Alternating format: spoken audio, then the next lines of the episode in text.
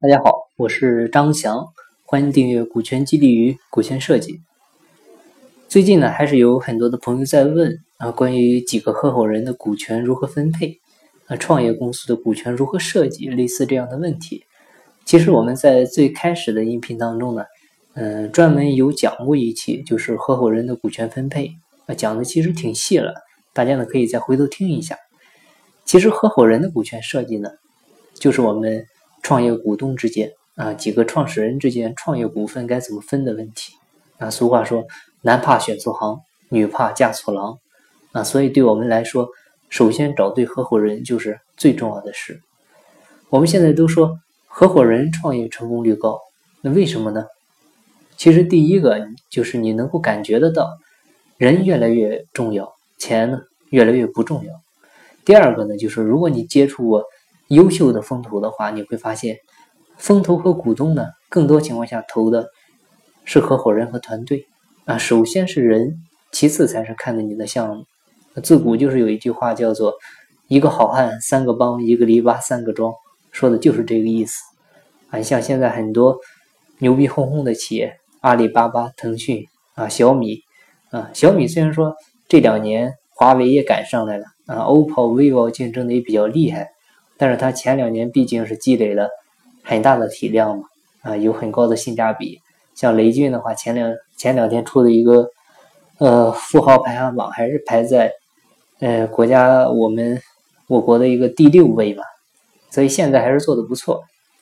还有就是前几年闹的沸沸扬扬的复星集团啊，其实他们都是合伙人企业，所以我们这个时代的趋势呢越来越明显。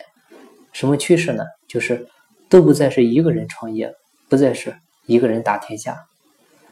嗯，我们找投资的时候呢，其实必谈的就是商业模式。那合伙人呢，可以说是很好的商业模式，因为如果有一个合伙人团队，那后来呢还有其他的合伙人加入进来，说明你这创始人胸怀比较好，能力呢比较强啊，能把你的能人给团结起来。所以呢，这个时候选对合伙人就很重要了。那我们看应该和谁合伙呢？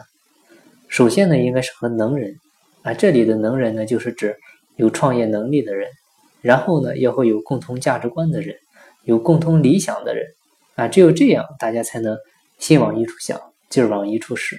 说到底呢，就是能够和你白头到老的人啊。这样的人呢，实际上就是既出钱又出力的人啊，就是能够把他们的身心啊都绑在一起的人。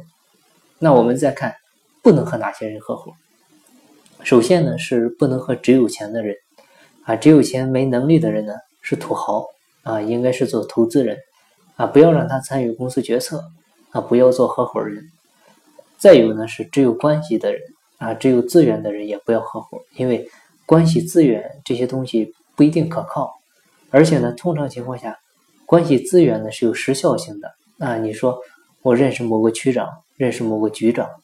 啊，那他现阶段可能好使，但是以后万一他进去了呢？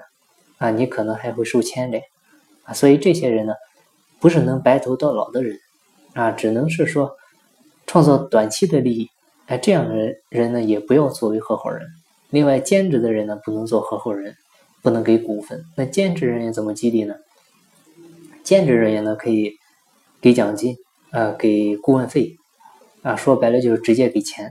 而且呢，你最好是一次性的啊，干多少活呢，给多少钱啊，这样呢，避免以后有麻烦啊。如果说长期的兼职呢，也可以给干股啊，就是给他一个分红权啊。另外呢，就是一般员工不要作为合伙人，一般员工呢，后期可以重点培养啊，作为股权激励的对象。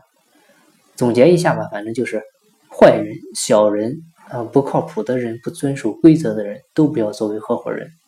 所以在找合伙人的时候呢，一定要保持清醒的头脑。最后呢，就是要注意，嗯，你永远不要期望别人和你一条心啊。要知道，合伙人其实都是有限的啊。你永远也不要想完全去控制别人，或者让别人跟你完全一条心啊。一定要想清楚，谁是最重要的，谁是付出最多的啊，谁是贡献最大的，谁呢是心和你连在一起的，因为。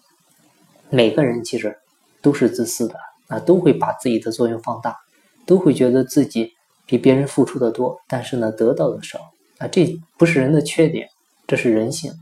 所以呢，我们要尽可能的把兄弟感情放到工作中去，把残酷的一面呢放到制度中去，不要用兄弟感情去追求共同利益，而是呢要用共同利益去追求兄弟感情。好，今天的分享呢就到这里，感谢您的收听。如果您计划做股权激励，或者有股权设计方面的困惑，欢迎加我微信，咱们再深入沟通。我的微信号是三二八六三四九六幺。金不在西天，金在路上。我是张翔，下期再见，拜拜。